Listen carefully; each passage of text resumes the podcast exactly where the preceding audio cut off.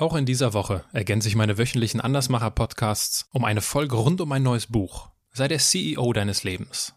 Mit diesem Buch helfe ich Menschen dabei, ihr Leben zu ihrem wichtigsten Projekt zu machen. Und in diesen zusätzlichen Podcast-Folgen, die immer mit CEO im Titel gekennzeichnet sind, vertiefe ich die Inhalte meines Buches, indem ich mit Menschen aus den unterschiedlichsten Bereichen darüber spreche, wie es uns gelingen kann, zum CEO unseres Lebens zu werden. Da wir in der letzten CEO-Folge gelernt haben, wie wir gesund und vital bleiben, um unsere Ziele überhaupt erreichen zu können, geht es heute einen Schritt weiter. Thomas Mangold hat unzählige Strategien, Tipps und Tricks für ein gelungenes Selbstmanagement an sich selbst ausprobiert.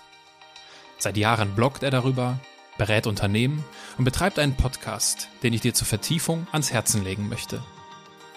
Wir sprechen heute darüber, was wir gegen die weit verbreitete Aufschieberitis unternehmen können. Inwiefern uns Google Chrome Erweiterungen das Leben leichter machen und was der größte Produktivitätskiller in unserem Job ist. Viel Spaß beim Zuhören. Menschen, die in keine Schublade passen. Geschichten voller biografischer Brüche. Inspiration, um neue Wege zu gehen. Auch Models können Doktor sein. Erfolgsmuster von Andersmachern. Der Podcast mit Wirtschaftswissenschaftler, Model und Berater Dr. Aaron Brückner. Also ich kann nur sagen, dass für mich das höchste Gut ist Freiheit, Selbstbestimmtheit. Ähm, so ein Mensch war ich lustigerweise schon immer. Ich weiß gar nicht, wie ich es 15 Jahre bei der Stadt Wien ausgehalten habe. Da versagt leider unser Schulsystem, also hier in Österreich, wahrscheinlich auch in Deutschland und in der Schweiz auf jeden Fall, dass wir einfach nicht lernen, uns selbst zu managen, sondern wir, wir bekommen halt Inhalte vorgesetzt und, und die dürfen wir lernen. Das Problem ist halt, wenn ich meinen Tag oder meine Woche nicht plane, dann mache ich das, worauf ich gerade Lust habe. Und das ist dann meistens, also meistens auch chaotisch, mit, mit, mit chaotischen Abarbeiten der Dinge verbunden.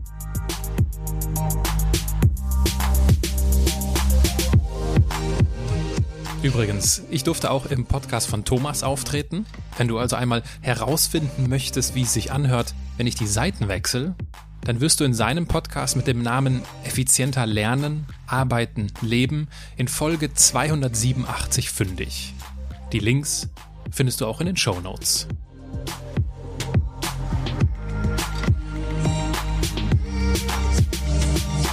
Thomas, herzlich willkommen in meinem Podcast.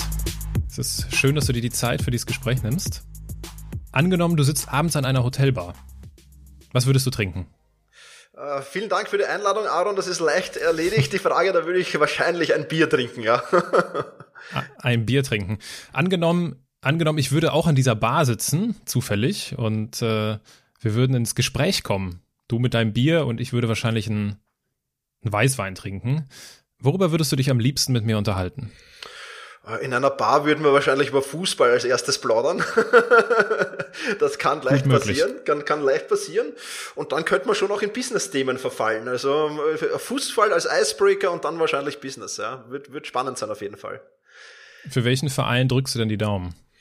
Gut, äh, wir sind in Österreich nicht so beseelt mit, mit tollen Fußballvereinen, aber da in Österreich würde ich sagen Rapid international, ähm, ja, würde ich sagen Liverpool und wenn ich jetzt in Deutschland sagen müsste, dann wäre es der BVB.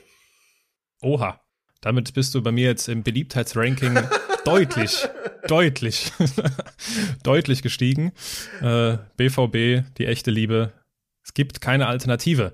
Ich würde dich, nachdem wir uns dann über den BVB und Liverpool natürlich äh, und Rapid Wien unterhalten haben und gegebenenfalls auch über so ein paar Business-Themen schon, ich würde dich dann irgendwann fragen, Mensch, Thomas scheint ein richtig guter Typ zu sein. Was machst du eigentlich so beruflich?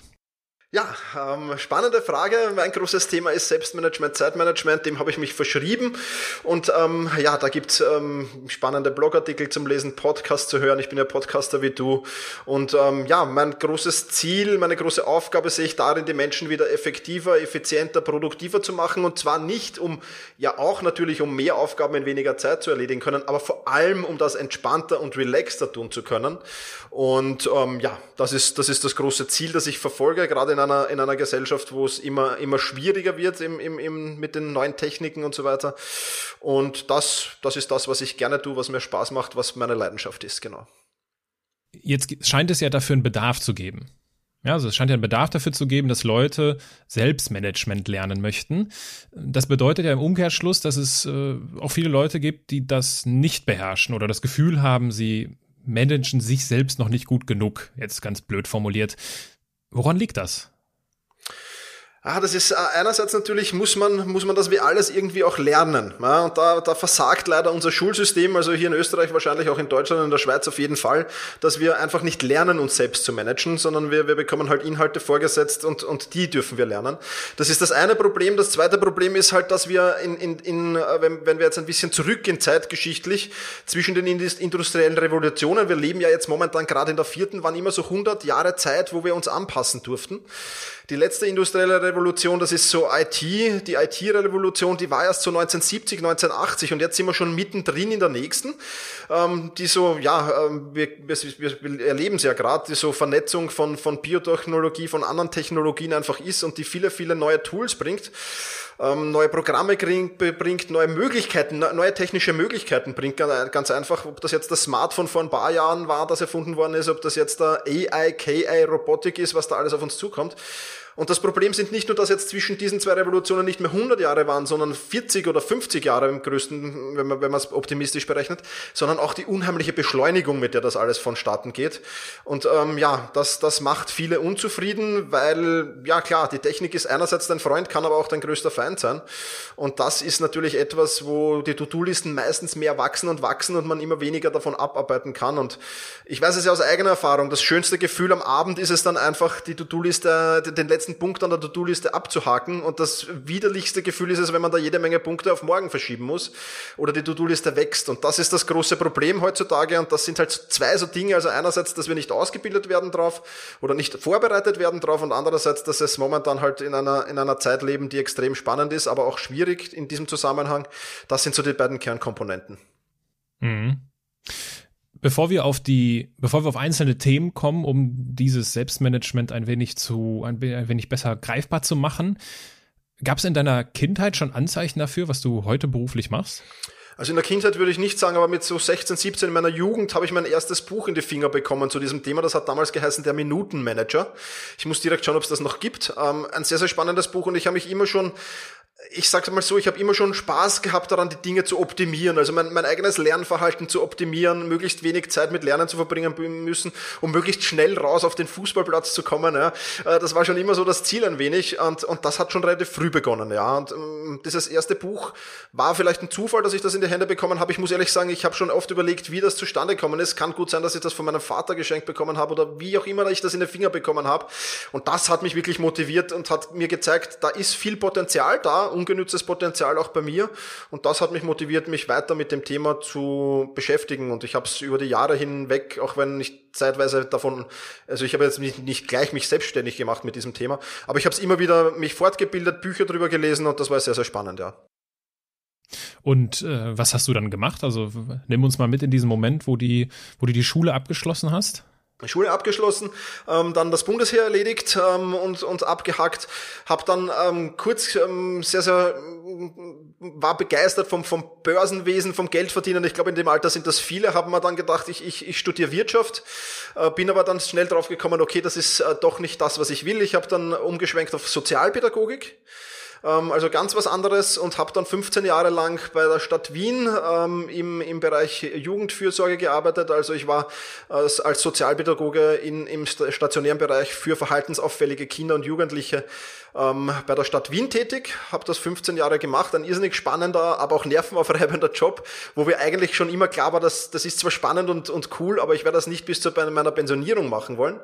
Ähm, und ja, habe dann irgendwann das Thema Fußball, ich war Fußballtrainer nebenbei und, und, und habe das immer, immer gemacht und habe dann einfach zu schreiben begonnen über das Thema, über das Thema Fußball mal, äh, gebloggt über das Thema Fußball hab dann aber gemerkt, okay, so richtig ist es das auch nicht. Und, und habe aber gemerkt, das Thema Bloggen, das Thema Schreiben macht mir unheimlichen Spaß, also ich würde das gern weitermachen.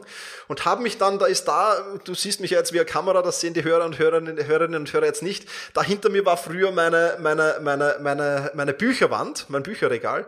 Und habe mich mal umgedreht und habe mal geschaut, was da so drinnen steht. Und dann standen da einige Fußballbücher, einige Börsenbücher und ganz viele Zeit, Selbstmanagement, Produktivitätsbücher. Und haben mir gedacht, das ist es doch eigentlich, das ist erstens mal war das auch ein guter Zeitpunkt, weil ich selbst so ein wenig in der Überforderung war, weil ich, wie gesagt, 50, 60 Stunden für die Stadt Wien, ich war Fußballtrainer, ich war Jugendleiter, familiäre und private Verpflichtungen haben dazugekommen. Also ich war schon ein bisschen in der Vorbereitung und habe mir dann gedacht, ich könnte ja jetzt drüber schreiben, wie ich mich jetzt selbst wieder optimiere. Und so hat eigentlich mein, mein, mein Selbst- und Zeitmanagement-Blog das Licht der Welt erblickt und was dann alles noch hinten nachgekommen ist, das hat sich eigentlich alles ergeben. Also ich habe da keinen Businessplan dahinter gehabt, sondern das, das war dann alles, ja, äh, ein, ja, im Nachhinein würde ich sagen, eine logische Reihenfolge, aber das war jetzt nicht geplant in irgendeiner Form. Ja, im Nachhinein lässt sich das dann häufig gut erkennen. Ne? Ist halt dann in den Momenten selbst. Das hat ja der berühmte Steve Jobs hat darüber ja mal eine schöne Rede gehalten, Connecting the Dots, und hat genau darüber gesprochen. Ich finde das spannend. Das äh, klingt nach einer bewegten Biografie.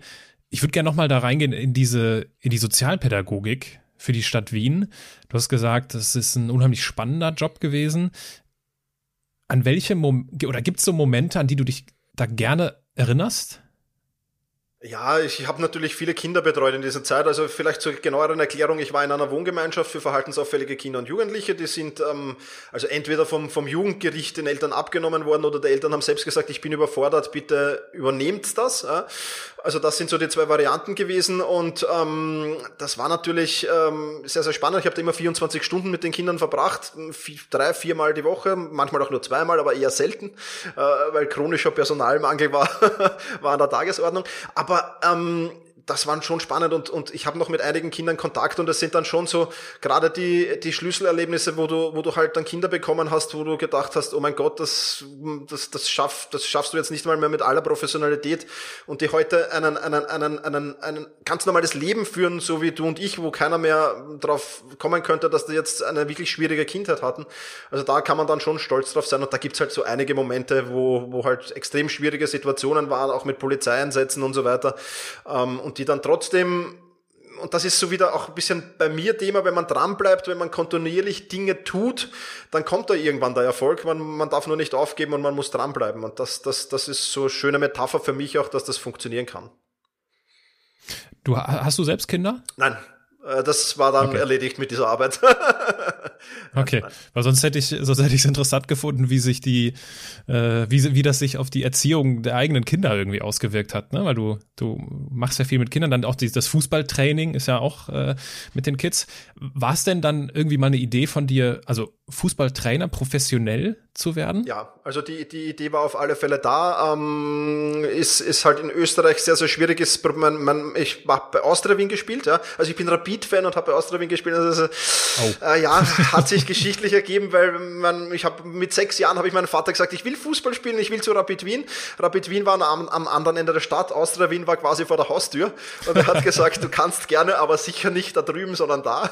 ja, so bin ich dann halt dazu gekommen. Und ich habe mich dann mit 19 Jahren sehr, sehr schwer verletzt verletzt, eine sehr, sehr schwere Knieverletzung gehabt und meine aktive Laufbahn war beendet und ich bin dann um, umgestiegen auf die Trainerlaufbahn und habe dann natürlich am Anfang schon ähm, alle Ausbildungen gemacht, also die, die, die möglich waren und, und mich viel mit dem Thema beschäftigt, viel Literatur gelesen, viel, viel Trainerlehrgängen so privat hingefahren.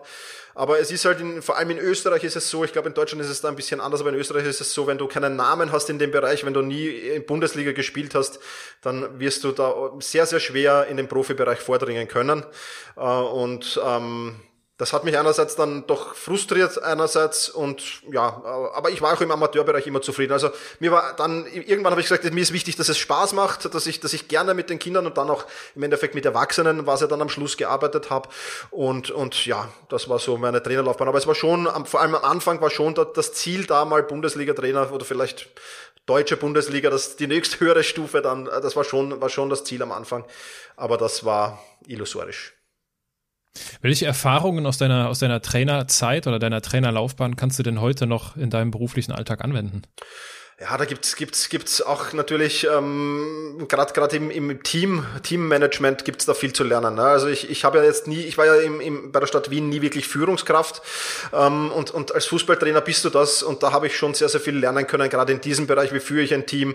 Wie kann ich mit Konflikten im Team umgehen? Ähm, und du musst ja halt auch immer ein Fußball als Fußballtrainer hast du ja nur, du kannst ja nur elf Spieler raufstellen äh, auf das Spielfeld. Ja? Das heißt, du musst dann auch mit unzufriedenen Spielern natürlich arbeiten, musst die beruhigen, musst die weiter motivieren auch. Ja, also es hat auch sehr, sehr viel mit Motivation zu tun gehabt. Das hat mich dann auch ähm, selbst motiviert, die Sportmentaltrainer-Ausbildung zu machen, weil das für mich ein, ein wichtiger Kernpunkt ist auch und ich bin jetzt auch ausgebildeter Sportmentaltrainer. Also das ist schon, das sind schon Dinge, die ich da sehr, sehr viel mitnehmen konnte äh, aus, aus diesem Bereich, ja.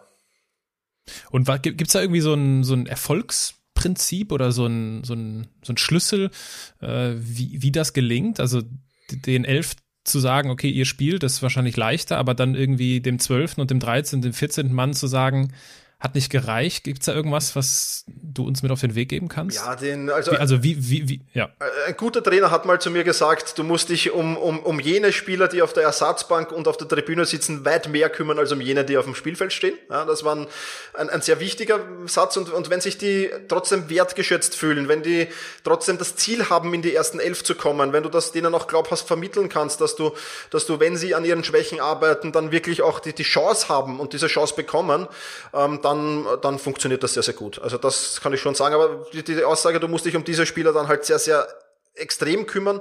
Die hat, die hat mir sehr, sehr viel gebracht, weil sich die einfach durch die Zeit, die ich in sie investiert habe, sehr, sehr wertgeschätzt gefühlt haben.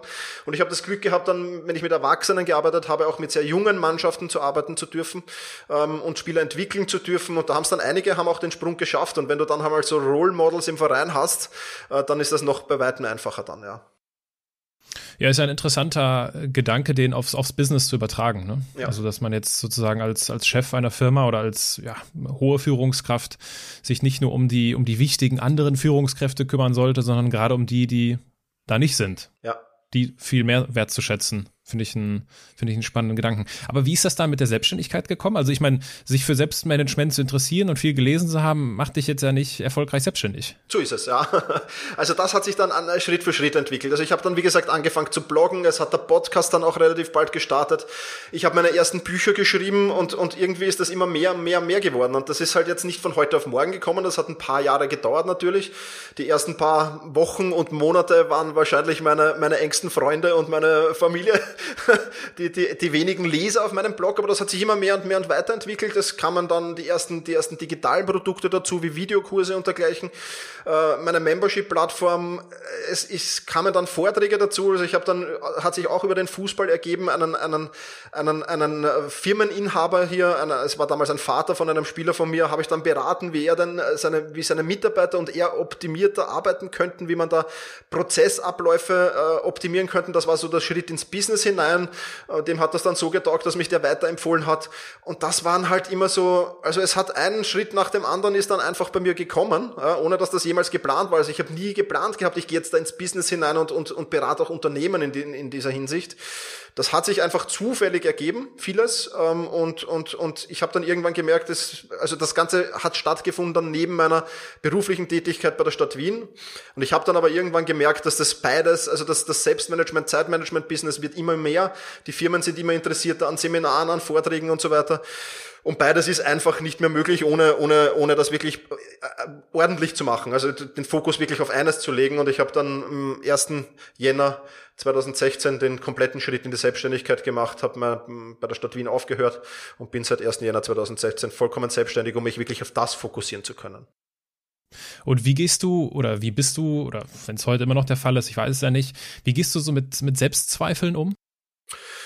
Ja, die sind natürlich da. Ich bin, ich bin, ähm, würde ich jetzt sagen, aufgrund meiner Vergangenheit als als als Fußballtrainer auch, ähm, da, da hast du ja dauernd Zweifel. Ja, wenn du mal fünf, sechs Partien nacheinander nicht gewinnst, verlierst, was auch immer, da kommen die Zweifel. Und ich habe da ein, ein, ein, ein sehr schönes System für mich gefunden, dass ich, dass ich, ich weiß nicht, ob es sinnvoll ist. Für mich ist es auf jeden Fall ein System, das sehr sehr sinnvoll ist. Ich pack die äh, alle in Evernote hinein. Also ich bin jemand, äh, der der das verschriftlicht. Ja, also dass ich sage, okay, die Zweifel, ich schreibe die jetzt mal auf auf, ich packe die in eine Evernote-Notiz hinein. Ich habe dann auch ein eigenes Notizbuch für, für, diese, für diese Selbstzweifel.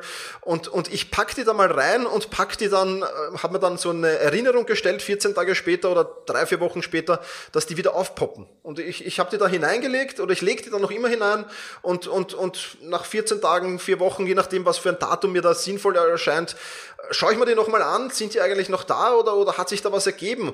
Und die meisten sind, äh, das ist zumindest mein Learning daraus, die meisten sind in diesem Zeitraum eigentlich verschwunden wieder. Ja, also die mal wo hinzupacken und sagen, okay, ich habe die jetzt mal da, ich lasse die mal liegen und ich schaue mir das, ich, ich schaue genauer drüber, wenn die dann in einem gewissen Zeitraum, nach einem gewissen Zeitraum noch immer da sind. Das ist so meine Strategie, damit umzugehen, die mir unheimlich hilft. Also ich weiß jetzt nicht, ob das das Richtige ist, aber für mich passt das optimal. Klingt super spannend, habe ich noch nie gehört. Macht aber auch irgendwo Sinn. Also dieses Verschriftlichen, das ist jetzt ja, das ist ja bekannt, ne? Das soll man ja genau, also gibt es ja auch bei, bei den schönen Dingen oder bei den positiven Dingen, die, dass, es, dass es hilft, sich die Sachen aufzuschreiben, genauso wie bei To-Do-Listen, ja. ne, das raus aus dem Kopf zu bekommen, sondern einfach aufzuschreiben. Das heißt, der, der Gedanke, der ist natürlich irgendwie, der ist ja bekannt, aber sich dann eine Erinnerung zu setzen, um dann zu überprüfen, hey, wie sieht's eigentlich heute aus? Das finde ich sehr, das finde ich sehr smart. Ja, ich habe halt gemerkt, dass das nie, durch das Niederschreiben allein, einige sind zwar aus dem Kopf verschwunden, aber einige sind hartnäckig geblieben. Aber durch das Setzen dieses Reminders, das war irgendwie so, na, ich komme eh dann nochmal drauf zurück, das war irgendwie so, ja, das hat sich, war ein Einfall, den ich mal hatte und hat sich für mich dann als gut erwiesen eigentlich. Und hat auch gezeigt, vor allem, dass das Schöne ist, man sieht dann dran, wenn man regelmäßig nochmal drüber schaut, dass die meisten Selbstzweifel, die man hat, ja sich eigentlich in Luft auflösen und nur wenige überbleiben. Ja? Und um die muss man sich dann halt kümmern, klarerweise. Mhm. Lass uns Lass uns jetzt gerne konkreter aber ne, die, unter der großen Überschrift Selbstmanagement, also was, wie kann Selbstmanagement uns dabei helfen, dass wir unsere Ziele erreichen, über Themen sprechen. Und ich habe äh, zur Vorbereitung, ich habe mir so ein paar Sachen rausgesucht. Ne? Ich habe mir so angeschaut, worüber du sprichst und worüber du schreibst und äh, würde dir jetzt gern so ein paar ja, Themen zuwerfen. Mhm. Ich bin zum Beispiel über das über das Schlagwort Aufschieberitis gestolpert. Was, also was es ist, darunter können sich, glaube ich, die meisten etwas vorstellen. Aber was können wir denn dagegen unternehmen? Ja, das ist, ich bin halt ein großer Fan davon, ähm, keine, keine ähm, wie soll ich sagen, keine fertigen, fertigen Dinge zur Verfügung zu stellen, weil ich der Meinung bin, gerade beim Thema Zeit- und Selbstmanagement ist es wichtig, dass jeder sein eigenes System findet. Ja? Weil was für mich passt, muss für dich zum Beispiel gar nicht passen. Ja? Das beste Beispiel für mich ist die Pomodoro-Technik, das ist so 25 Minuten Arbeiten, 5 Minuten Pause, viermal hintereinander, dann 30 Minuten Pause, passt für mich überhaupt nicht, ist furchterregend. Furchterregend, könnte, ich, könnte ich nicht. Ganz furchterregend, aber ich kenne viele Menschen, die, das, die finden das super. Ja, und die arbeiten ganz, ganz viel damit. Ja? Und deswegen ist es immer wichtig. Ich habe ein paar Tipps für, für Aufschieberitis natürlich. Da muss man jetzt unterscheiden, sind das jetzt so Dinge, die, die große Dinge, die ich schon Wochen, Monate, Jahre vor mir herschiebe, die dann so regelmäßig vielleicht zu Neujahr aufpoppen und sagen, ja, nächstes Jahr muss ich mal wieder abnehmen oder so, ja. Oder sind das so die kleineren Aufschieberitis-Dinge im, im, im Laufe des Arbeitstages? Ja? Und da habe ich eine Strategie für mich gefunden. Ich arbeite mit To-Do-Listen, ich arbeite mit, arbeite mit To-Do-Ist. Und ich darf aufschieben. Ja, ich darf Dinge aufschieben. Ich habe halt dann so, so äh, bei Todoist gibt es so vier Fähnchen. Also rot ist höchste Priorität, orange ist die zweite, blau ist die dritte und weiß ist die vierte. Ja, und jedes Mal, also rot darf ich mal überhaupt nicht aufschieben, das ist die Regel, weil rot ist immer, immer wichtig. Ja, das, das wird nicht aufgeschoben. Und wenn ich eine der unteren Prioritäten aufschiebe, da bekommt die die nächste Farbe. Also wenn ich, wenn ich eine, eine weiße aufschiebe, die Priorität vier wird, wenn ich die weiter verschiebe, wird sie automatisch zu drei. Und wenn ich nochmal weiter verschiebe, wird sie automatisch zu zwei. Also das, das erleichtert schon so ein wenig, weil immer alle sagen, ja, du darfst nicht aufschieben, du darfst schon ab und zu macht es auch Sinn aufzuschieben. Ich versuche es natürlich zu vermeiden, aber das ist so ein System für mich, dass ich wirklich sage, also wenn ich eine Priorität zwei darf ich nur einmal verschieben. Eine Priorität darf ich zweimal verschieben. In der Regel, wenn du, wenn du diese, also bei mir hilft so, dass ich das mal in der Regel nur einmal verschiebe, dann ist es da. Ja. Also das ist so eine Strategie, die ich zum Beispiel habe. Oder den fünf minuten trick Ja, ich weiß nicht, ob du den kennst, aber der fünf minuten trick ist einfach, ähm, sich mal hinzusetzen und die Tätigkeit, die man jetzt gerade gar nicht beginnen will, mal fünf Minuten zu tun. Ja, weil die größte Hürde, die größte Hürde ist immer mal das Beginnen. Ja, und wenn ich das Beginnen mal erledigt habe, ja, dann höre ich nicht mehr auf. Die einzige Regel ist, ich darf mir keinen Wecker nach diesen fünf Minuten stellen und sagen, juhu, ich darf jetzt wieder aufhören, also das nicht. Ja. Aber so beim, beim Lernen, bei Hausarbeiten, bei, bei auch beim Sport, ja, manchmal freut es mich, ich bin sehr, sehr sportlich und gehe fünf bis sechs Mal die Woche zum Sport, ja, aber manchmal freut es mich halt nicht, manchmal würde ich lieber am Sofa sitzen bleiben und lesen oder ähnliches, ja, aber dann denke ich mir, nein, ich gehe jetzt mal fünf Minuten laufen und wenn es mich nach fünf Minuten nicht freut, drehe ich wieder um. Und das Coole ist, trotzdem du das psychologisch weißt, wie es funktioniert, du drehst dann nicht mehr um, weil die größte Hürde genommen ist der Start, ja, also das sind so für die, für die kleineren Aufschieberitis-Dinge, die so im Arbeitsalltag entstehen können, und für die größeren ist es dann schon ein Prozess. Also wenn du sagst, du hast wirklich so ein großes Ding, was du schon Wochen, Monate oder Jahre vor dir her schiebst, da arbeite ich dann halt mit viel mit Milestones und habe da auch eine Strategie, aber ich glaube, das würde jetzt diesen Podcast äh, sprengen. Also da gibt's, da müsste ich jetzt eine halbe Stunde drüber reden, wie das so funktioniert. Aber es gibt spannende Strategien, die man für sich anwenden kann und das sind so jetzt zwei, drei Tipps aus meinem Bereich gewesen, die ich da anwende, die ganz spannend sein können. Ja, das mit dem, ich meine, absolut, äh, absolute Bestätigung. Das, das Anfangen ist die, ist die größte Hürde. Ich habe das, äh, ich habe das beim, beim Start in den Tag, beim Aufstehen. Also ich stehe in der Regel etwas früher auf und mein Trick, und auch das gelingt natürlich nicht immer, ich, also snoosen ist für mich äh, keine gute Idee, weil das ist dann so, ja, es ist halt auch, es ist ja auch ein Aufschieben, mhm. ja. Und was ich was bei mir funktioniert ist, wenn ich, wenn mein Wecker klingelt und ich wach werde, gar nicht darüber nachdenken, was ich jetzt machen könnte, wie schön das wäre, liegen zu bleiben und mir darüber nachzudenken, ah nee, du kannst ja auch später nochmal dann irgendwann sofort aufstehen. Und also nicht wirklich Kopf ausschalten und einfach aufstehen und dann bin ich, wenn ich dann einmal aufgestanden bin, dann äh, ist das, äh, dann ist es kein Problem. Das ist quasi so der der fünf Minuten Trick über äh, übertragen auf einen fünf. Sekunden Trick zum zum Start in den Tag. Genau. Also wer wer da ein Problem hat mit dem Snooze Button, da habe ich einen super App-Tipp. Das heißt die App heißt Alarmi und da kann man vorher definieren mit dem Smartphone kann man zum Beispiel die Kaffeemaschine abfotografieren und diese die, diese App hört dann erst auf zu läuten, dieser Wecker, wenn man wieder mit dem Smartphone auf die Kaffeemaschine zielt dann kann man diese App ausstellen. oh, ist das, das ist ja richtig schlimm dann manchmal. ja, aber das ist wirklich cool. Also wer damit Probleme hat, das ist. Al das wie heißt die App? Alarmi? Alarmi, ja. Alarmi. Finde ich gut. Super Idee. Dann gibt's das Thema, also wenn wir dann mal aufgestanden sind und wenn wir dann nicht mehr aufschieben, gibt's natürlich das Thema äh, des, des Machens auch, des, des Abarbeitens, böse gesagt. Und ich bin bei dir über deine Wochenplanung äh, gestolpert. Ähm, skizzier doch mal ganz kurz, wie, wie rigide machst du das denn bei dir in deinem Leben? Also das ist, äh, Wochenplanung findet bei mir früh am Samstag, jetzt mittlerweile am Freitag statt und ich, ich plane die ganz komplette nächste Woche durch. Ja, also das ist, äh, also jetzt, ich, ich, ist jetzt nicht so, dass ich dann komplett unflexibel bin, ja, aber, aber ich plane die komplette nächste Woche durch. Das heißt, ich schaue mir einfach meine Monatsziele an und schaue, was will ich in der kommenden Woche von meinen Monatszielen erledigen. Das äh, verteile ich auf die kommende Woche. Was ich noch nicht mache, ist die Prioritäten setzen. Das mache ich immer dann erst am Tag, am jeweiligen, aber ich schiebe mal die Aufgaben auf die, eben im To-Do ist, auf die jeweiligen Tage der nächsten Woche hin und habe dann schon so einen schönen Plan, an, was da alles zu erledigen ist. Und, und das, ist, das ist schon mal der erste wichtige Schritt. Für mich äh, deswegen, weil ich kann dann beruhigt ins Wochenende gehen, die nächste Woche ist geplant, das passt. Ja. Dann schaue ich natürlich meine Termine durch, auch ganz klar, Terminmanagement ja auch sehr, sehr wichtig. Da probiere ich mittlerweile, wir nehmen das ja auch am Freitag auf, so alle Termine auf Freitag zu schieben, so, sofern mir das irgendwie möglich ist, um wirklich die anderen Tage Zeit zu haben, an meinen Aufgaben zu arbeiten. Das funktioniert natürlich nur immer bedingt, aber man kann, man kann damit schon einiges, einiges erledigen. Und das sind so die Dinge, die ich, die ich, die ich eben da am Freitag mittlerweile mache, früher habe ich es am Samstag gemacht. Ähm, und, und das ist, hilft mir dabei, einfach wirklich nach einem Plan zu haben und so auch so einen roten Faden zu haben. Weil ich glaube, das Schlimmste ist, dass man mal das macht, mal macht man das, mal macht man das und gar keinen roten Faden dann mehr hat, von, anhand seiner Projekte und sonst irgendwas.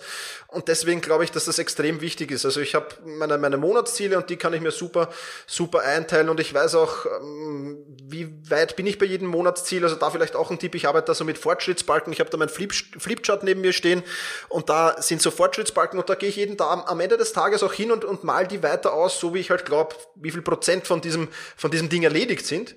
Und so habe ich immer Überblick. Also ich brauche nur einen Blick nach links werfen, habe die Monatsziele, ich brauche nur einen Blick in To-Do-Ist werfen, habe die Wochen- und Tagesziele schon heruntergebrochen und brauche mir darüber gar keine Gedanken mehr machen und habe so einen roten Faden, der durch die ganze Woche geht. Und das finde ich einfach ziemlich hilfreich. Ich bin zwar ein sehr strukturierter Mensch, ich habe aber auch gemerkt, dass das unstrukturierten Menschen, die müssen das vielleicht nicht ganz so äh, herunterbrechen wie ich, aber dass das auch denen hilft, ähm, da viel, viel mehr Struktur reinzubekommen und eben diesen roten Faden zu bekommen. Und das ist, glaube ich, wichtig.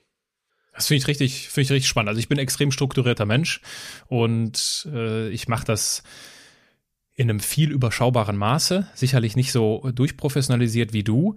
Aber wie gehst du denn dann, wie gehst du, also es gibt ja, ich kann mir vorstellen, dass uns auch gerade viele zuhören, die sagen, um Gottes Willen. Also so, so würde ich meine Woche niemals planen. Wie kann man sowas denn machen? Da bin ich ja überhaupt nicht mehr flexibel und so weiter und so fort. Wie gehst du denn damit um, wenn, wenn Leute dich darauf ansprechen und sagen, ey, sag mal, also, also lebst du eigentlich noch?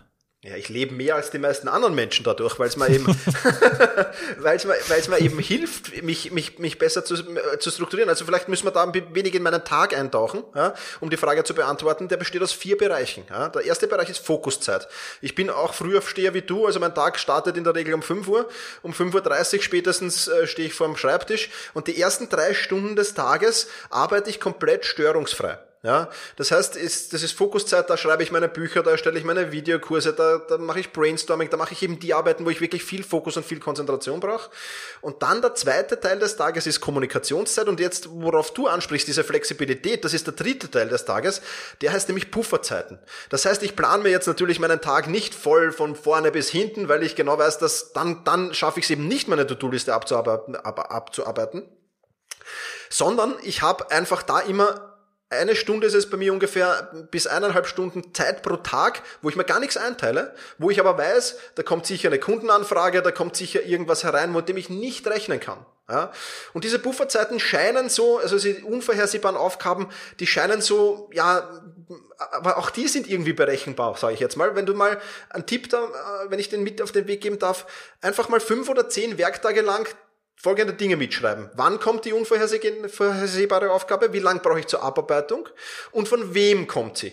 Ja, und dann habe ich schon eine gute Struktur und kann man das ungefähr ausrechnen. Es gibt nämlich viele Berufe, also bei mir ist es nicht so, aber es gibt viele Berufe, da kommt es am Wochenanfang eher wie am Wochenende. Ja, also zum, zum Wochenende hin. Ja. Mhm. Dann gibt's Berufe, da kommt es eher vormittags als nachmittags. Und dann kann man sich das einteilen und schön freilassen. Und das funktioniert einwandfrei. Das heißt, die Flexibilität ist da. Und dann kommt der vierte Bereich des Tages und der heißt Freizeit. Ja. Das heißt, mein Arbeitstag endet dann in der Regel, ich gehe in der Regel um 14 Uhr zum Sport. Ja. Das heißt, um 14 Uhr ist mein Arbeitstag beendet.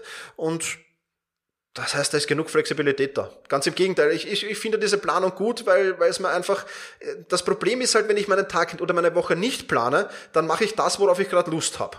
Ja, das ist sehr, sehr lustbedingtes Abarbeiten.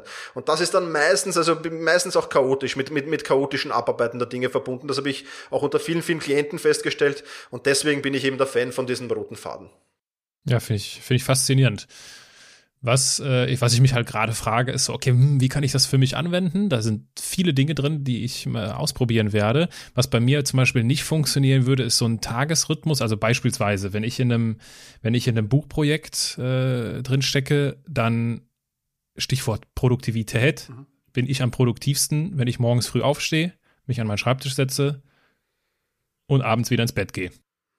Okay. Also das heißt, komplett durcharbeiten, okay. durchschreiben. Ja. Das ist für mich, das, das ist für mich, das funktioniert am besten. Natürlich merke ich das so, deswegen finde ich es interessant mit der Fokuszeit. Die ersten Stunden sind wahnsinnig produktiv, ja.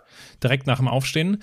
Und ähm, das und ich also die die Bücher, die ich bisher geschrieben habe, die habe ich alle so geschrieben. Also mhm. wenn es dann ums Schreiben ging, äh, wirklich dann durchgezogen in in solch in so mit solch einer Intensität. Aber gut, das ist ja auch nicht ausgeschlossen. Ne? Man kann ja theoretisch sagen, äh, ich mache jetzt mal zwei Wochen, gehe ich raus von diesem Rhythmus und äh also du kannst diesen diesen diesen diesen vier Teile Plan kannst du herunterbrechen in Sprints. Wenn du sagst, ich habe jetzt da zwei Stunden zwischen zwei Terminen Zeit, dann sage ich eine Stunde Fokuszeit, 30 Minuten Kommunikationszeit, 15 Minuten Pufferzeit, 15 Minuten Freizeit oder Pause dann halt. Ich kann sagen, ich mache so wie ich am Tag, ja, diese vier Teile. Ich kann auch sagen, ich mache jetzt da, wie du, vielleicht dann schreibst du in ein, zwei Wochen wahrscheinlich dein Buch oder drei Wochen, ja, dann hast du drei Wochen Fokuszeit. Danach wird wahrscheinlich dann sehr wieder mehr Kommunikation anstehen. Dann wirst du wieder mal auf Urlaub fahren, das ist dann äh, Freizeit und irgendwann wird auch die Pufferzeit sein. Also das kannst du auf alle Zeitebenen herunterbrechen, wie du das willst und magst. Das finde ich das Schöne an diesem System. Und ähm, ich, ich würde es nicht schaffen. Ich habe es probiert, ja, das, das, das Buch äh, wirklich auch in, äh, zu schreiben. Also ich schreibe spätestens ab, ab, ab 10 Uhr vormittags schreibe ich nur noch Schwachsinn an. Also das, hat, das, das hat kein, äh, bei mir keinen Sinn, da ist besser, ich schreibe in die E-Mails Schwachsinn hinein als ins Buch. Finde ich gut. Äh, Stichwort Google Chrome Erweiterung. Da, das, da bin ich besonders gespannt. Äh, was, was gibt's denn da für Tipps und Tricks, die du uns für mehr Produktivität auf den Weg geben kannst. Ja, ich kann mir halt mit Tools das Leben schon, einerseits wird kann es schwieriger werden, wie man schon besprochen hat, andererseits kann es auch viel, viel einfacher werden. Ich habe da einfach für mich äh, Tools gefunden, die extrem spannend sind, die ich, die ich nur empfehlen kann, die einfach im Browser, um flexibler und schneller zu arbeiten. Also ich habe jetzt zum Glück meinen Browser offen, weil der Artikel ist schon ein wenig her. also ich habe da zum Beispiel das Evernote, Evernote, ähm, den Webclipper. Ja, das ist gerade, wenn ich für Buchbücher Recherche betreibe, komme auf eine coole Webseite, klicke ich auf diesen Evernote Webclipper, der findet der, der, der kennt mich schon so gut, ja, wo wir wieder bei künstlicher Intelligenz sind, dass der meistens weiß, in welches Notizbuch das schon hineingehört, diese, diese, was ich da gerade speichern will.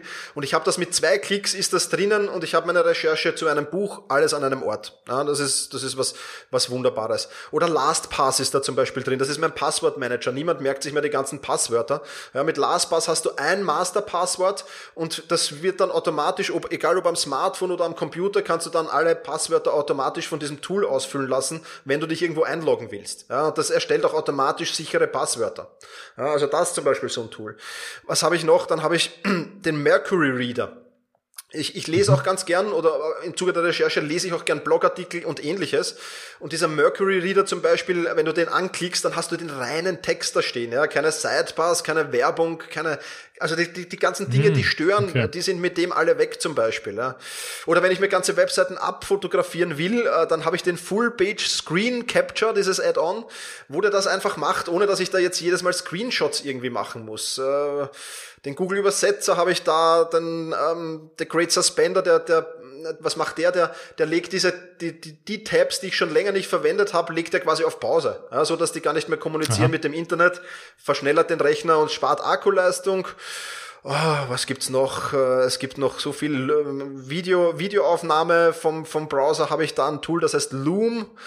Ähm, Boomerang habe ich da. Das Boomerang ist cool, da kannst du E-Mails zeitversetzt senden. Ja, das heißt, ich, mhm. ich, ich beantworte zum Beispiel eine E-Mail um, um 10 Uhr vormittags und ich weiß, wenn ich die jetzt da wegschicke, dann antwortet er mir binnen fünf Minuten.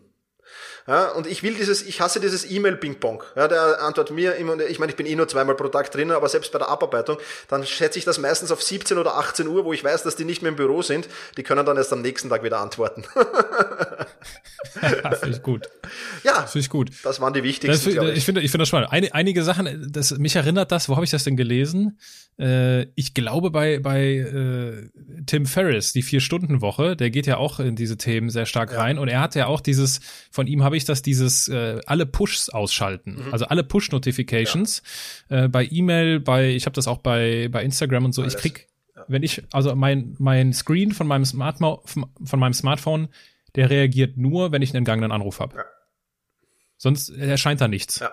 Ich habe auch, ich habe seit ich glaube, seit mittlerweile zwei Jahren ist mein Handy immer auf leise. Ja. So ist es. Und das habe ich, äh, das geht ja auch so ein bisschen in die Richtung, ne? Das sind ja, ja so, die, weil ich, ich glaube, die, die Wissenschaft, das ist ja alles äh, jetzt auch kein, kein, kein Hirngespinst. Die Wissenschaft, die dahinter steckt, ist, dass wir unfassbar viel Energie und Produktivität verlieren, wenn wir unterbrochen werden. Ja. Absolut. Und äh, ne, deswegen gehst du, glaube ich, halt auch nur zweimal in deine E-Mails rein. Ja, absolut, absolut. Also gerade diese Unterbrechung, deswegen bin ich großer Fan von diesen Fokuszeiten, ne? weil es gibt ja Studien, dass du, bis du jetzt wirklich hochfokussiert arbeiten kannst, brauchst du, das geht ja nicht von heute auf morgen, da brauchst du 20 Minuten ungefähr. Ja? Also von heute auf morgen, mhm. das geht nicht von einer Sekunde auf die andere. Äh, da brauchst du circa 20 Minuten. Ja, und jetzt werden wir, gibt Studien, dass wir durchschnittlich alle fünf Minuten gestört werden, von eben vom Smartphone vielleicht, durch ein Vibrieren, Pop-up am Computer, durch Kollegen, die reinkommen. So, und jetzt kannst du dir vorstellen, 20 Minuten brauchen wir, bis wir auf diesem, diesem Hochfokus-Level sind und alle fünf Minuten werden wir gestört. Das heißt, du kannst davon ausgehen, dass die meisten äh, Menschen in einem Bereich von, von 10 bis 40 Prozent von ihrer Fokusfähigkeit arbeiten und dass da natürlich dann viel, viel weniger weitergeht, als wenn ich mir wirklich sage, ich mal arbeite drei Stunden komplett störungsfrei ähm, also ich schaffe in diesen drei Stunden ganz bestimmt mehr als in den ganzen Tag, wenn ich da ununterbrochen rausgerissen werden würde. Ja, und dieses mhm. Mindset muss man wieder, muss man wieder bekommen und muss in den Unternehmen auch wieder reinkommen. Und wenn das funktioniert, dann werden die Leute und die Mitarbeiter auch wieder viel, viel produktiver werden, logischerweise. Ich habe letztens eine lustige Studie gelesen. da hieß es, äh, dass äh, Stichwort Großraumbüro, ne, wo du ja auch extrem viel unterbrochen wirst und dich nicht so gut konzentrieren kannst, ähm, dass die, wie war das, dass die, also es wurde verglichen mit äh, der Produktivität in einem Großraumbüro und die Produktivität, wenn alle Mitarbeiter bekifft zur Arbeit kommen würden. okay. Und die Produktivität der Bekifften wäre höher. irgendwie sowas war das. Aber es macht auch total Sinn, weil in so einem, du, du, kommst ja quasi zu nichts, dann will der was von dir, dann hast du das, dann musst du noch an das denken. Und dieses, äh, das ist halt der absolute Produktivitätskiller. Ja, das ist eine sehr lustige Geschichte, habe ich nicht gelesen, muss ich, muss ich nachgoogeln auf jeden Fall. Aber was, was, was, was auch noch lustig ist, oder eigentlich fast schon traurig, im Silicon Valley bauen die, die viele Startups und viele Tech-Firmen schon Fokuszonen. Ja, eine Fokuszone, mhm. wo sie den, den Handyverkehr stören, wo sie das WLAN abdrehen in diesem Bereich. Ja. Da gibt's auch so ein lustiges Foto, ich habe es leider nicht abfotografiert, von so, ein, so, so, einem, so einer Kugel, wo jemand reingehen kann. Die steht mitten im Großraumbüro und die ist schalldicht und die ist quasi äh, frei von, von, von WLAN, von Handyempfang und von sonstigen. Und dort gehen die Leute rein arbeiten und programmieren. Ja. Was ja, mhm. was ja auch irgendwie, ja, das ist. Ja, das ist äh, klassische Symptombekämpfung. Ja. Anstatt die Büroräume zu ändern, aber gut, es hat natürlich alles auch so seine ja, klar. Äh, Vor- und Nachteile. Ja. Ein, ein weiteres Thema, was ich gerne noch ansprechen würde, ist der Compound-Effekt. Was hat es denn damit auf sich? Ja, das ist, äh, das ist ähm, am Weg zum Ziel einfach die kleinen Schritte sind es, ausmachen im Großen und Ganzen, wenn man das herunterbrechen kann. Äh, die, ähm, viele Menschen gehen eben, wir sehen es ja bei den, bei den, bei, bei den Neujahrsvorsätzen sehen wir ja jedes Jahr. Ja, da kommen, und, und ich merke es auch immer, ich bin jemand, der sehr, sehr gerne ins Fitnesscenter geht und die, die grauslichste Zeit für Stammkunden im Fitnesscenter ist die Zeit zwischen 1. und 14. Jänner. Oder zwischen 2. ja. und 14. Jänner. Ja. Korrekt. Äh, also das ist, das ist furchterregend, ja. Und dann sehe ich den Leuten dazu, die arbeiten teilweise mit mehr Gewicht als ich, der jemand, der, der schon zehn Jahre da ins Fitnesscenter geht. Die, die, die arbeiten eineinhalb Stunden, ich mache meine 50 Minuten. Ja. Und das ist dann, ähm, ja, das ist, das ist zum Scheitern verurteilt. Klar, dann hat man, dann hat man, hat man Muskelkater am nächsten Tag und dann kommt man schon immer. Ja. Und am 14., 15. Jänner ist alles so wie es immer war. Ja, man sieht die Gesichter, die immer da sind, sagt Hallo und alles ist wieder ruhig. Ja. Einerseits bin ich diesen Menschen natürlich dankbar, weil sie natürlich meinen, meinen Mitgliedsbeitrag subventionieren. Ähm, andererseits aber ist das genau genau das, was, was der Compound-Effekt eben sagt. Also wenn du dauerhaft Erfolg haben willst, dann musst du halt einfach die kleinen Schritte gehen. Du musst versuchen, das Step by Step zu machen und das wirklich, wirklich schön aus, ja, schön, schön austarieren, weil der Compound-Effekt hat den großen Vorteil, er baut eben Momentum auf. Ja, das heißt, du gehst nicht von, von 0 auf 100, ja, sondern du baust schön langsam Momentum auf und das wird immer mehr und wenn das mal ins Rollen kommt, dann passiert automatisch alles, alles ähm, ganz, ganz automatisch mehr oder weniger. Ja. Und da, da, da ist ja diese Compound-Effekt-Formel ist ja äh, kleine, clevere Veränderungen plus Konsistenz plus Zeit ist dann eben dieser radikale Unterschied. Und das ist eben das, was ich bei, bei mir selbst immer gemerkt habe. Ich habe ja vorher schon erzählt, meine ersten, ersten äh, glaube ich, das erste halbe Jahr äh, habe ich meine, meine 20 bis 50 Besucher pro Monat auf meinem Blog gehabt. Ja. Da hören vielleicht schon viele andere wieder auf. Ja. Äh, und, und dann geht's eben diese, diese, diese, diese Kurve auch, diese Potent äh, exponentiell nach oben gehende Kurve, die kommt dann irgendwann. Aber man muss eben die Konsistenz haben und dranbleiben. Und ich glaube, das ist das große Key-Element von diesem Compound-Effekt. Mhm. Ja, und das Ganze erinnert mich sehr stark an ein Tool, was ich im Buch aufgegriffen habe, was aus dem aus der japanischen Verbesserungsphilosophie Lean Management kommt, das Kaizen, mhm. was ja auf demselben Gedanken beruht, ne? dass wir in kleinen Schritten eher vorankommen, als wenn wir jetzt die großen Quantensprünge, wie du es angesprochen hast, zu Beginn des Januars äh, da da anvisieren. Also das das in jedem Fall. Ähm, es gäbe natürlich noch zig andere Themen, die, die du, äh, über die wir gut reden könnten. Ich, äh, für alle Interessierten empfehle ich einfach deine, deine Content-Plattform. Das ist, das ist dein Blog und da auch dein, dein Podcast, wo es einfach, wo du über diese Themen sprichst und schreibst. Ich würde gerne noch über ein anderes Thema mit dir sprechen und zwar ist das das Thema, das Thema Podcasten, was du ja schon, was du schon lange machst, wo du sehr erfahren bist und wo du sicherlich schon, ja, einiges Spannendes erleben durftest. Welcher welcher Gast in deinem Podcast ist dir denn in besonderer Erinnerung geblieben? Boah, das ist eine echt, echt schwierige Frage, weil ich so viele, viele spannende Gäste hatte. Oh, also das wäre jetzt fast unfair, wenn ich da jemanden, jemanden, ich, jemanden. Ich weiß, es ist wirklich, es ist wirklich eine fiese Frage. Es tut mir leid. Es ist, es, ähm, also, also es war wirklich jemand, der einer meiner ersten Podcast-Gäste ist mir noch sehr, sehr gut in Erinnerung bringt. Das ist ein guter, mittlerweile ein sehr, sehr guter Freund und Kollege geworden durch diesen Podcast. Das ist der Markus Zerenak, ähm, mit dem ich, mit dem ich auch so, der auch so ein wenig das Thema Hamsterrad verlassen hat. Ja, das war ein wirklich, wirklich sehr, sehr spannender Podcast. Und ähm, ja, und, und, aus dem Podcast hat sich dann eben auch eine Freundschaft entwickelt. Also wir kannten, wir, wir, wir kommen zwar beide aus Wien, äh, aber wir kannten uns vorher nicht. also es ist auch wieder schön, dass man sieht, dass so ein Podcast auch Menschen verbinden kann natürlich dann und, und Kooperationen und ähnliches.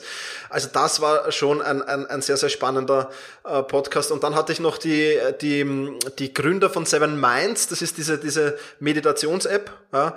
Auch das war ein, ein echt spannender Podcast, wie die, die Geschichte von denen einfach und wie die das, wie die das gemacht haben. Also das sind so jetzt jetzt die zwei, zwei größten Highlights, aber es waren, ich habe viele, viele tolle Gäste gehabt, also sorry an jeden, den ich jetzt nicht erwähnt habe. Also ich könnte jetzt eigentlich nicht, wirklich nicht sagen, dass ich ein Interview, äh, ich habe auch nie eins gehabt, wo ich sage, das kann ich nicht veröffentlichen oder so. Also es waren wirklich überall wertvolle Informationen drin und vor allem, das Coole am Podcasten ist ja, du lernst in jedem Podcast selbst immer wieder dazu.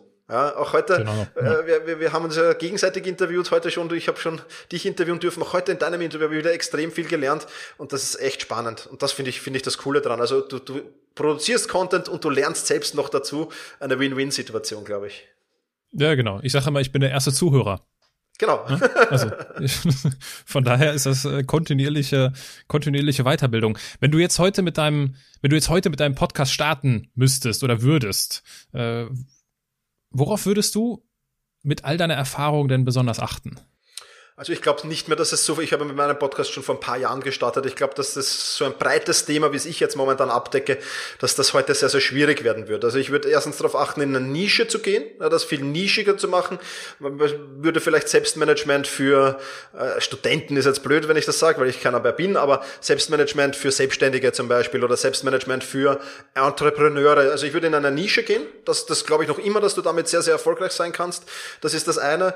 Und das zweite würde ich, würde ich auch darauf, also die Mischung aus, aus, aus ähm, Einzelepisoden und die Mischung aus und Interviews, ich finde die extrem spannend. Ich würde das auf jeden Fall so wieder machen. Ich finde es auch bei Podcasts, die ich höre, ich finde das, also nur Interview-Podcasts finde ich irgendwie nach einer Zeit dann auch ähm, fad, weil ja halt doch häufig die gleichen Fragen gestellt werden auch oft. Also so die Mischung macht's aus auf jeden Fall. Und ähm, ja, ansonsten, ich würde mir nicht zu viel Sorgen um Technik oder sonst irgendwas machen. Also da bin ich eher da, ich habe es ja vorher gerade gesagt, meine Podcasts entstehen in meiner Küche mit meinem iPhone ja. und einem Zusatzmikro. Äh, also äh, das alles ist mittlerweile leicht und es gibt ja mittlerweile auch Apps, die das viel, viel erleichtern. Das war damals viel komplizierter, als ich begonnen habe, war das ja noch eine technische Herausforderung, einen Podcast zu iTunes zu bekommen. Das war gar nicht so einfach. Also ähm, ich kann es nur empfehlen, jeden einem zu starten. Ich bin leidenschaftlicher Podcast-Hörer und ich freue mich über jeden neuen spannenden Podcast dass der das Licht der Welt erblickt. Wie hast du denn oder inwiefern hat sich die Art und Weise, wie du mit Menschen sprichst, durch dein Podcasten verändert? Äh, meinst du jetzt in den Interviews oder generell? Generell. Im Alltag dann auch. Ähm, hat, sich, hat sich schon verändert, weil ich ein besserer Zuhörer geworden bin, meiner Meinung nach. Ja, also ich habe meine, meine ersten Podcast-Interviews, wenn man die reinhört, die waren, weil ich auch dementsprechend natürlich nervös war am Anfang, klarerweise. Ich habe, ich habe keine Erfahrungen damit gehabt. Ja. Ich bin zwar als Fußballtrainer selbst öfters interviewt worden, aber so als, als Interviewer keine Erfahrung gehabt. Und ich habe mir da einen sehr, sehr strikten Fragenplan immer zurechtgelegt und habe den halt dann abgearbeitet. Ja. Ich bin dann aber irgendwann zur Erkenntnis gekommen, das macht doch überhaupt keinen Sinn. Das ist doch viel gescheiter. Natürlich habe ich auch da ein paar Fragen vorbereitet, aber man kommt doch viel besser ins Gespräch, wenn man mehr zuhört. Ja, ich war in diesen ersten Podcast-Folgen halt sehr nervös und habe fast gar nicht zugehört, sondern immer nur geschaut, ah, was ist die nächste Frage und so weiter. Muss ich, ja, es ist einfach so. Ja. Und ähm, ich bin dort auch privat zum besseren Zuhörer geworden, weil ich gesehen habe, dass eine, eine Konversation, wo ich mich jetzt nicht schon darauf konzentriere, was werde ich jetzt denn als nächstes sagen, sondern wo ich mich mal darauf einlasse und zuhöre, was derjenige sagt. Und dann mh, mm, darauf folgend was sagt. Das, das ist schon, das ist, das hat sich schon auch in meinem Privatleben implementiert, zum Groß, zum Positiven auf alle Fälle, ja. In meinem Privatleben werde ich häufig gefragt, ja, aber Aaron, mit, mit, mit dem Podcast, kann man denn damit, kann man mit sowas denn Geld verdienen? Was sagt denn der Thomas, der Profi dazu? Also du kannst, äh, ich glaube ich glaub noch immer, dass Podcasten bei uns im deutschsprachigen Raum noch lange nicht den Zenit erreicht hat. Noch lange nicht. Ja. Ähm, dass da noch viele spannende Dinge kommen werden. Ich meine, es hat ja jetzt ähm, ein paar Wochen, bevor wir das Interview hier aufnehmen, hat ja ähm, äh, Spotify eine Podcast-Firma um ein paar hundert Millionen Euro übernommen. Das heißt, das sieht man, dass das Thema extrem spannend ist und, und noch kommen wird. Ja. Ähm, ja, äh, wie war jetzt die Frage? Jetzt habe ich mich ver verplaudert. Ja, Stichwort, Stichwort Geld verdienen. Geld verdienen, ja. Also ähm, ich verwende es halt eher als Branding-Maßnahme. Ja. Ich habe aber auch Podcast-Folgen drin, wo auch Werbung drin ist, wo, wo Firmen auf mich zukommen. Das ist jetzt in meiner Nische ein wenig schwieriger, wenn ich da jetzt da über, über was an, über Tooltips plaudern würde. Nur über Tooltips wäre das vielleicht ein bisschen einfacher. Aber, aber es kommen immer wieder Firmen auf mich zu, du Thomas, wir haben ein spannendes Projekt, ähm, können, wir, können, wir, können wir eine Pre-Roll im Podcast haben und dann kannst du auch Geld damit verdienen natürlich. Ja, das, das funktioniert je mehr mhm. Hörer du hast. Es gibt auch mittlerweile Firmen, die den, deinen Podcast vermarkten, die verwende ich zwar nicht, aber, aber ähm, ja, und, und ich bin auch nicht jemand, der jetzt sagt, ähm, die und die Firma hat das und das vermarktest du jetzt. Also auch wenn das irgendwelche Tools sind, möchte ich die vorher testen. Wenn das irgendwelche Produkte sind, will ich die vorher testen. Also das ist mir schon wichtig. Ich verwende es eher als Branding-Tool, aber ich glaube schon, dass du Podcast auf jeden Fall auch ähm, monetarisieren kannst, ja. Stichwort monetarisieren. Äh, monetarisieren äh, tut sich ja vielleicht auch mein Buch, äh, was aber ehrlich gesagt auch in erster Linie Branding ist und nicht und nicht äh, das Ziel verfolgt, äh, die das große äh, ja die, die große Monetarisierungsstrategie. Du hast ja ähm, du hast ja mein mein mein Buch gesehen und äh, was ist dir was ist jetzt was ist dir, als du den Titel gelesen hast? Sei der CEO deines Lebens. Was ist dir als allererstes durch den Kopf gegangen? Ähm, dass ich, ich diesen, diesen Prozess ja auch durchmachen musste. Ja, also ich, ich, ich, ich bin ja auch, auch ähm, durch viele dieser Schritte auch gegangen, glaube ich, und ich war auch sehr, sehr fremdbestimmt. Also erstens mal das Thema Selbstbestimmung, Fremdbestimmung ist mir durch den Kopf gegangen und dann, was mir zu diesem Thema, ich beschäftige mich ja auch schon länger mit diesem Thema, was mir dazu immer durch den Kopf geht, ist einfach die Frage, warum schaffen das so viele Menschen nicht oder warum haben es viele Menschen nicht mal am Zettel, das schaffen zu wollen? Ja, das ist so ein bisschen das, was mir, was mir immer, immer wieder, wo ich mir immer wieder Gedanken dazu mache. Und, und ich finde es einfach cool, vor allem der Untertitel finde ich, finde ich cool, weil, weil das genau was, was, genau was ist, was ich extrem gern mache. Einfach, einfach Tools und, und, und, und, und Matrixen und, und Analysen und, und Dinge zu nehmen, die es schon gibt. Ich habe ja nichts, also ich habe schon ein paar Dinge vielleicht, also neu erfunden würde ich sagen, habe ich gar nichts. Ja. Ich habe es anders mhm. interpretiert, anders, anders gelehrt dann oder, oder mein, mein, mein Wissen angereichert dazu und, und es neu verpackt irgendwie. Aber ich finde das einfach cool. Man muss die Welt nicht neu erfinden. Man muss einfach nur äh, Dinge nehmen, die es schon gibt. Ja, und deswegen finde ich es cool, dass deine aus einem komplett anderen Bereich kommen und, und die dann übernehmen für sein Leben und das nehmen, was man, was man sich rausnehmen, was man will. Ich sage immer, Selbstmanagement ist wie so ein Selbstbedienungsladen. Du gehst rein, nimmst dir was, testest es, probierst es, funktioniert es für dich, super, behalt's bei, funktioniert es nicht, stell's wieder zurück, nimm dir das nächste raus. Ja, und das sagt das Buch für mich unheimlich aus und deswegen ja, CEO deines Lebens. Also ich glaube, ich, ich habe diesen Schritt geschafft. Ich bin der CEO meines Lebens. es gibt natürlich noch Verbesserungspotenzial, klarerweise. Deswegen bin ich schon gespannt auf die eine oder andere, eine oder andere Matrix oder Analyse, die ich da von dir nehmen werde äh, und ob ich dann noch Verbesserungen schaffen kann. Gibt es denn etwas, was du unter der Überschrift sei der CEO deines Lebens, mach dein Leben zu deinem wichtigsten Projekt unseren Zuhörern abschließend mit auf den Weg geben möchtest? Also ich kann nur sagen, dass für mich das höchste Gut ist Freiheit, Selbstbestimmtheit. Ja, diese, diese Dinge sind für mich das absolut höchste Gut.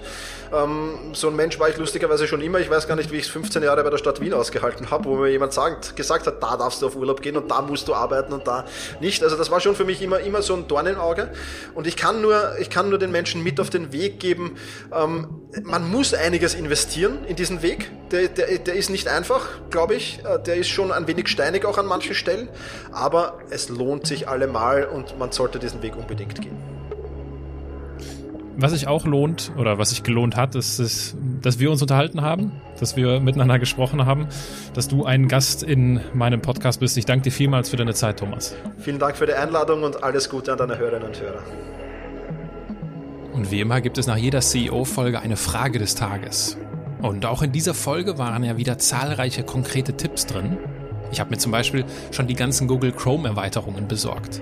Ich werde jetzt mein Moodboard, was über meinem Schreibtisch hängt, dahingehend anpassen, dass ich die Fortschrittskontrolle meiner Jahresziele ständig vor Augen habe.